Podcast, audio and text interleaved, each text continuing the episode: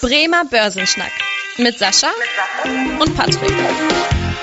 Moin und herzlich willkommen zu einer zweiten Folge unseres Wertpapier-Podcasts, dem Bremer Börsenschnack mit Sascha und Patrick. Moin Sascha. Moin Moin, hallo. Wie geht's dir heute? Oh, mir geht's heute richtig gut. Also Wetter ist schön, insgesamt die Märkte laufen ja auch ganz gut. Also ich bin momentan recht fröhlich gestimmt. Das stimmt, also mir geht's auch gut. Also ich merke auch das gute Wetter. Äh, ich fahre ja dann auch immer bei gutem Wetter gerne mit dem Fahrrad denn zur Arbeit. Hier gerade durchs Blockland ist echt eine wunderbare Strecke. Äh, das ist auf jeden Fall richtig schön. Und was mich auch gefreut hat, äh, uns haben auch die ersten Fragen und Themenwünsche erreicht. Auf ein Wort. Und zwar die Themenwünsche sind äh, Chancen am Aktienmarkt durch die Industrie 4.0, der norwegische Staatsfonds und Investieren in China. Also ganz äh, interessante Themen, oder wie findest du das, Sascha? Finde ich super spannend. Auf jeden Fall können wir zu jeder einen dieser Themen eine schöne kleine Sendung machen. Ja, auf jeden Fall. Und eine Frage hat uns auch erreicht und äh, die finde ich auch ganz interessant. Äh, da würde ich die direkt mal an dich weitergeben. Was war denn eigentlich deine erste Aktie, die du gekauft hast? Die erste Aktie war in meiner Ausbildung Nokia. Okay. und äh, zwar war das so der Hype im neuen Markt, wo wir alle irgendwie geglaubt haben, dass dass wir ganz schnell Millionäre werden und ich meine, das Geld verdoppeln können. Und ähm, einer meiner ähm, Ausbilder, die quasi mich in der Bank begleitet haben, haben gesagt, Nokia ist ganz toll. Damals kamen die ersten Handys auf, habe ich die Aktie gekauft und tatsächlich hat die sich innerhalb kürzester Zeit nach oben entwickelt. Also eine recht gute Erfahrung, die ich da mit der ersten Aktie gehabt habe. Hattest du denn auch ein Nokia-Handy oder? Ja, tatsächlich hatte ich auch ein Nokia-Handy zu der Zeit. Und das hält heute noch. Das habe ich jetzt heutzutage nicht mehr. Aber damals gerade das mit den ersten SMSen beziehungsweise auch dann mit den Snakes, was man darauf spielen konnte, das war echt ein Highlight, definitiv. Also meine erste Aktie war, glaube ich, Kion, also etwas außergewöhnlich, ist äh, für alle, die es nicht kennen, ein Gabelstaplerhersteller und ähm, spezialisiert auch auf Lagertechnik. Fand ich irgendwie damals ganz interessant. Ähm, ja, und äh, auch nochmal da auf jeden Fall vielen Dank für die Frage und die Themenwünsche. Und äh, auch an dich, der du gerade zuhörst, wenn du auch nochmal Fragen oder Themenwünsche hast, schreib uns gerne eine Mail an podcast.sparkasse-bremen.de. Wir freuen uns da sehr drüber und gehen auf die Fragen immer in den nächsten Folgen ein. Unser Thema der Woche. Auswirkungen einer zweiten Corona-Welle für den Aktienmarkt. Ja, Sascha, ich würde sagen, wir wagen nochmal einen kurzen Rückblick. Ähm, was für wirtschaftliche Auswirkungen hatte denn eigentlich die erste Corona-Infektionswelle? Also eigentlich eine ziemlich heftige. Also wir alle haben ja tatsächlich gespürt, dass tatsächlich Corona ein ganz großes Ereignis war. Ähm, ich muss tatsächlich sagen, ich habe das am Anfang ganz massiv unterschätzt. Ich bin nicht davon ausgegangen, dass wir tatsächlich so große Einschnitte in unserer Bewegungsfreiheit haben, so große Einschnitte in der Wirtschaft, so, solche Dinge in der Form. Und das hat, äh, war, dass Corona tatsächlich die Wirtschaft so stark im Griff hat. Meine erste Vermutung war, okay, da ist mal wieder irgendwas in China los, das wird irgendwie mal gelöst werden und ein paar Wochen reden wir nicht mehr darüber. Und da muss ich tatsächlich sagen, habe ich mich total falsch äh, äh eingeschätzt, habe ich die Situation völlig falsch eingeschätzt und äh, kann einfach nur sagen, dass dieses, was dort passiert ist, natürlich auch beispiellos ein Stück weit gewesen ist. Ein Punkt aber schon mal vorweg, auch wenn wir jetzt ein bisschen den Spannungsbogen zerstören. Ich habe momentan das Gefühl, dass ganz, ganz viele Dinge, die momentan in der Wirtschaft passieren und auch ganz viele Maßnahmen ähm, und Auswirkungen von der Corona-Welle nichts unbedingt mit Corona zu tun haben, sondern einfach nur Dinge, die durch Corona massiv beschleunigt ja, wurden. Zum Beispiel der, der wirtschaftliche ähm, Stillstand war ja auch echt hier extrem aufgrund der ganzen Schließungen von Restaurants und ähm, sämtliche Betriebe, Fabriken, die schließen mussten ähm, und dann natürlich auch ihre, ihre ganzen Konzepte umstellen mussten. Also sei es jetzt Homeoffice, Digitalisierung, was da natürlich auch einen neuen Schub bekommen hat.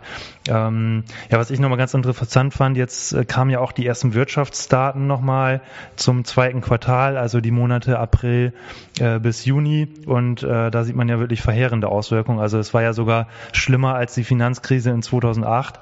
Wenn wir jetzt zum Beispiel sehen, gerade hier in Deutschland zum Beispiel ein Wirtschaftseinbruch von über 10 Prozent im zweiten Quartal. Das ist nochmal ähm, echt eine Nummer heftiger als bei der Finanzkrise. Äh, vor allem natürlich auch die Länder hier im Euroraum wie Spanien und so, die sehr, sehr betroffen sind. Ähm, ja, was denkst du denn? Wie schnell ähm, sehen wir denn da eine Erholung? Äh, also wie schnell können wir eigentlich das Vorkrisenniveau wieder erreichen? Wirtschaftlich gesehen wird das natürlich noch ziemlich lange dauern, weil am Ende sind natürlich die Probleme, die wir vor der Wirtschaftskrise oder vor der Corona-Krise gehabt haben, natürlich jetzt nicht besser geworden, sondern teilweise sogar schlimmer. Also wir können uns darauf einstellen, dass jetzt tatsächlich die nächsten Jahre dadurch geprägt sind, jetzt die Scherben aufzulesen, um die Wirtschaft wieder in Gang zu bringen. Jetzt kommt das Aber. Das gilt nicht für den Aktienmarkt. Das gilt auch nicht für die Kapitalmärkte. Weil all die Maßnahmen, die wir aktuell ergreifen, also viel Geld in die Märkte zu pumpen, die EZB druckt ja momentan Geld ohne Ende, die amerikanische Notenbank druckt Geld ohne Ende. Wir haben momentan unheimlich viele Konjunkturpakete, die durch die Staaten beschlossen werden. Die Bürger bekommen ähm, Geld in die Hände gedrückt, teilweise in Amerika. Hier in Europa äh, haben wir zum Beispiel in Deutschland die Mehrwertsteuersenkung, aber wir haben weltweit solche Programme. Diese Programme werden A dazu führen, dass sich die Weltwirtschaft erholen wird aber B, noch viel heftiger, dass die Aktienmärkte eine sehr gute Entwicklung haben werden. Deswegen werden wir tatsächlich eine verschiedene Entwicklung haben. Die Wirtschaft wird sehr lange brauchen, sich zu erholen. Die Aktienmärkte haben sich schon sehr stark erholt, werden sich aber sehr wahrscheinlich noch weiter erholen. Ja, was natürlich auch äh, einen immensen Effekt hat, ist ja auch diese, äh, diese ganzen geldpolitischen Maßnahmen von den Zentralbanken, sei es jetzt die Europäische Zentralbank oder die amerikanische Zentralbank, die ja auch äh, Milliarden oder sogar Billionen in die Märkte pumpen durch Anleihenkaufprogramme und in den USA kam ja dann auch der Zinsschritt. Eigentlich war es ja immer so in den letzten Jahren, dass wir noch eine deutliche Zinsdifferenz hatten. Also hier im Euroraum Nullzinsen. In den USA gab es ja auch noch eine Rendite, wenn man da auch, äh, sag ich mal, sichere Anleihen gekauft hat. Das ist ja heutzutage auch nicht mehr der Fall. Äh, weshalb da ja auch nochmal die Alternativen irgendwie verschwunden sind für Anleger. Es gibt halt nur noch den Aktienmarkt, wo man eine vernünftige Rendite erzielt. Darauf wolltest du wahrscheinlich auch hinaus, ne? Auf jeden Fall. Ich glaube, das ist auch ein ganz, ganz wichtiger Punkt. Und ich meine, der Punkt ist auch der, dass die, dass wir momentan eine so heftige Krise haben, dass es eigentlich gar nicht zurückgehen kann. Das heißt, wir haben momentan einen Point of No Return überschritten. Die Staaten werden alles tun, um die Wirtschaft zu retten. Das bedeutet, wir werden Schulden aufnehmen ohne Ende. Äh, es wird Geld in Märkte gepumpt werden. Es werden alle Maßnahmen ergriffen. Es kann nicht mehr eine Situation äh, in keinem Land dieser Erde geben, wo die Staaten nicht vehement dagegen äh, äh, vorgehen werden. Und das sind erstmal Zeichen, die dafür, die dafür sprechen, dass ich eigentlich optimistisch bleibe und sage, ja, die wirtschaftliche Erholung dauert länger, keine Frage. Aber ähm, das wird dazu führen, dass wir noch eine recht gute Entwicklung Entwicklung an den Kapitalmärkten sehen werden. Ja, wobei man, äh, ich finde, auch immer so ein bisschen auch differenziert schauen muss. Also ähm, die wirtschaftliche Erholung ähm, kommt, aber es gibt ja auch viele Branchen, die schon sehr in Mitleidenschaft gezogen wurden und wo es natürlich auch länger dauert, äh, dass die sich wieder erholen. Sei es jetzt die zum Beispiel die Tourismusbranche. Äh, da fand ich jetzt zum Beispiel auch ganz interessant aus Spanien. Äh, Im Juni wurde gemeldet, dass es insgesamt 98 Prozent weniger Reisende gab im Juni als im, äh, in 2019, was natürlich natürlich auch sehr zeigt, dass gerade da einige Betriebe äh, mächtig unter Druck stehen. Und äh, wenn man jetzt zum Beispiel sieht mit dem Thema Geschäftsreisen und so, das nimmt ja schon sehr ab. Also die Corona-Krise wird in meinen Augen ja auch nachhaltig die, die Wirtschaft verändern, oder wie siehst du das? Ich denke auf jeden Fall auch, aber ich seh, will Ihnen mal etwas Positives abgewinnen. Ich finde, dass wir in den letzten Jahren einen Boom in der tu in Tourismusbranche hatten, der schon sehr gefährlich gewesen ist. Weil wenn man sich überlegt, dass ich für neun Euro nach äh, London fliegen konnte und ähm, ja, das stimmt. Ryanair. Ja, mit Ryanair zum Beispiel, ja. Oder auch tatsächlich andere Dinge, äh, Pauschalreisen, die stattgefunden haben. Mhm haben wir eigentlich eine ganz massive Überkapazität gehabt. Dadurch haben natürlich auch eine ganze oder eine, eine ganze Menge äh, Staaten gelitten, also wenn man sich es genau anschaut. Ich meine, das Beispiel, wenn man sich Venedig anschaut, äh, ein Land oder eine Stadt, die tatsächlich ja momentan nur noch von der Kreuzfahrtindustrie lebt, ja. ähm, wo tatsächlich irgendwie die Bürger gar keine Möglichkeit mehr hatten, ein normales Leben zu haben. Und deswegen sage ich einfach noch ein Stück weit, dass das mit der Tourismusindustrie, mit diesen Wachstumsraten, die wir die letzten Jahre gehabt haben, so weitergegangen wäre, das wäre sehr, sehr ungesund gewesen, sowohl aus Nachhaltigkeitsgesichtspunkten, es wäre auch wirtschaftlich gar nicht mehr darstellbar gewesen. Deswegen glaube ich auch, dass dort eine kleine Bremsung insgesamt ganz gut tut. Und dass man tatsächlich auch mal wieder die Reise ähm, als, als, als wirklich etwas Besonderes wahrnimmt und dass daraus nicht irgendwie dann dieses, wir müssen jeden Urlaub äh, durch die halbe Weltgeschichte fahren. Ich glaube, dass diese Besinnung auf, ähm, auf, auf das Ganze auch sehr gut tut und auch der Wirtschaft sehr gut tut, weil wir haben einen ungesunden Pfad gehabt, was diese Entwicklung betrifft. Ja, allein die ganzen Kreuzfahrtschiffe, die jetzt stillstehen und wie viele tausende Schiffe da jeden Tag rumgefahren sind, das tut natürlich auch der, äh, den ganzen Ökosystem ganz gut. Ähm, ich wollte noch mal einmal kurz auch auf dem Aktienmarkt Arbeitsmarkt äh, kommen äh, und zum Thema Auswirkungen einer möglichen zweiten Welle. Ähm, wir sehen ja jetzt schon wieder einzelne Infektionsherde, sei es in Deutschland zum Teil oder auch in Spanien oder auch die USA, die ja, sage ich mal, die erste Welle gar nicht richtig überstanden haben, wo wir immer noch 60 bis 70.000 Neuinfektionen pro Tag haben. Also wirklich ähm, eine immense Zahl. Ähm, der DAX ist ja beim bei der ersten Welle, sage ich mal, so auf 8.500 Punkte ähm, zurückgegangen, also ein Verlust von 40 Prozent. Äh, wie würdest du das einschätzen? Welche Auswirkungen hätte jetzt eine zweite Welle auf den Aktienmarkt? Die zweite Welle wird mit meiner Einschätzung bei weitem nicht so schlimm ausfallen wie die erste Welle. Warum? Wir haben das schon mal erlebt. Wir wissen, wie es aussieht und wir wissen auch ein Stück weit, ähm, welche Mechanismen man ergreifen muss. Die erste Welle war ja so hart und so fies, weil wir am Ende nicht genau wussten, wie viele Leute werden jetzt tatsächlich in die Notaufnahmen, müssen in Notaufnahmen behandelt werden und müssen quasi ähm, beatmet werden. Ähm, wie lange dauert das Ganze? Wie können wir das kontrollieren? Wie schnell breitet sich das Virus aus? Das sind ja alles Fragen gewesen, die weder die Experten von der medizinischen Seite beurteilen konnten, noch die Wirtschaftswissenschaftler. Äh, sodass man einfach nur sagen muss, die zweite Welle wird auf jeden Fall nicht so heftig, weil das Thema ein bisschen bekannter ist. Ich will damit nicht sagen, dass wir ähm, tatsächlich schon ganz genau wissen, wie Corona funktioniert und welche Mechanismen dort ergriffen werden müssen. Wir wissen es aber deutlich besser als vor der ersten Welle. Und eine Sache ist ganz klar, der Aktienmarkt und die Kapitalmärkte mögen keine Unsicherheit.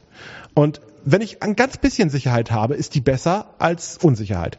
Das heißt, die erste, die zweite Welle wird bei weitem nicht so heftig ausfallen, wirtschaftlich betrachtet, wie die erste Welle.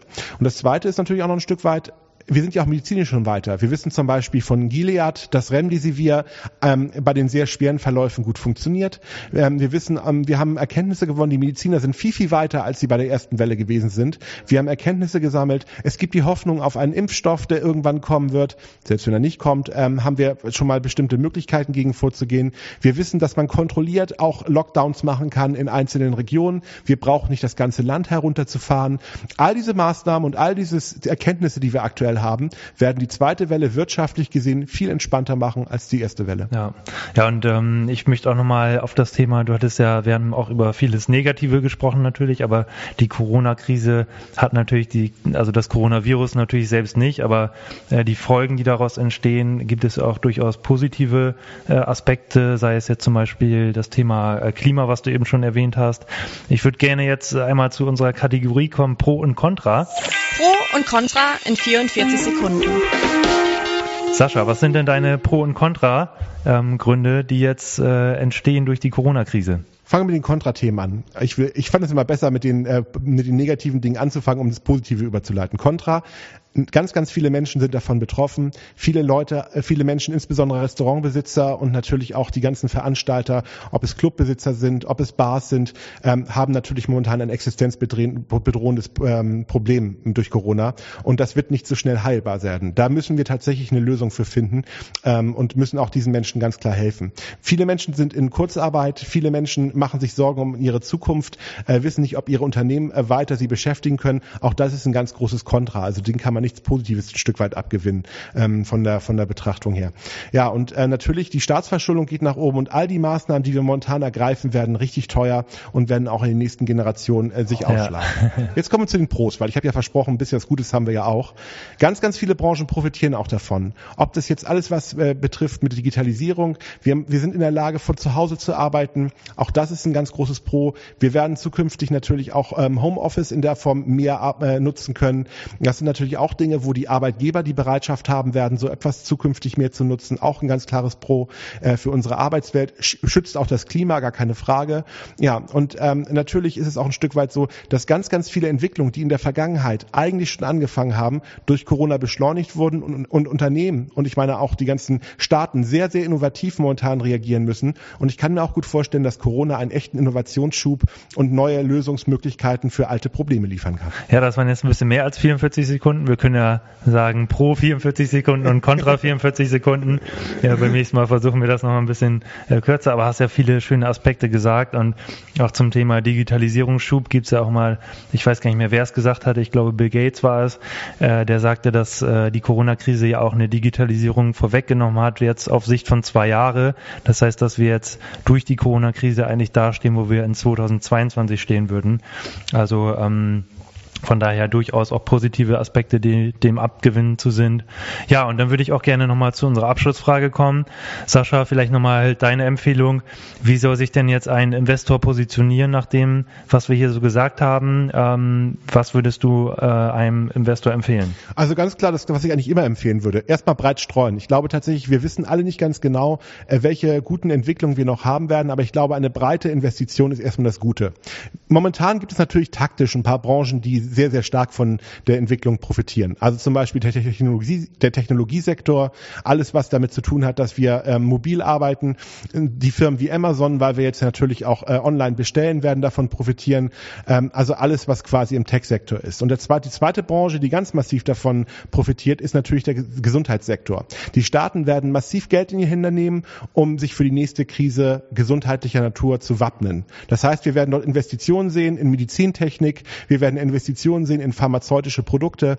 Also das sind sicherlich Firmen, die sicherlich die nächsten Monate, Jahre eine gute Entwicklung haben werden. Die Zyklika, die Automobilhersteller und die Reisebranche, die leiden momentan ein bisschen. Da sollte man vielleicht noch mal ein bisschen vorsichtiger sein, wenn man da investiert. Ja, das so als kurze Empfehlung von meiner Seite. Ja, super. Vielen Dank. Äh, ich würde sagen, dann haben wir es auch für diese Folge. Äh, vielen Dank für die tollen Einblicke und danke auch an euch, liebe Zuhörer, dass ihr dabei wart. Und nochmal der Aufruf, Fragen und Themenwünsche an podcast.sparkasse-bremen.de. Wir freuen uns auf euch und bleibt gerne dabei in den nächsten Folgen. Bis dahin, tschüss. Bis dahin, macht's gut. Tschüss. Vielen Dank fürs Interesse. Das war der Bremer Börsenschnack, ein Podcast mit Sascha und Patrick.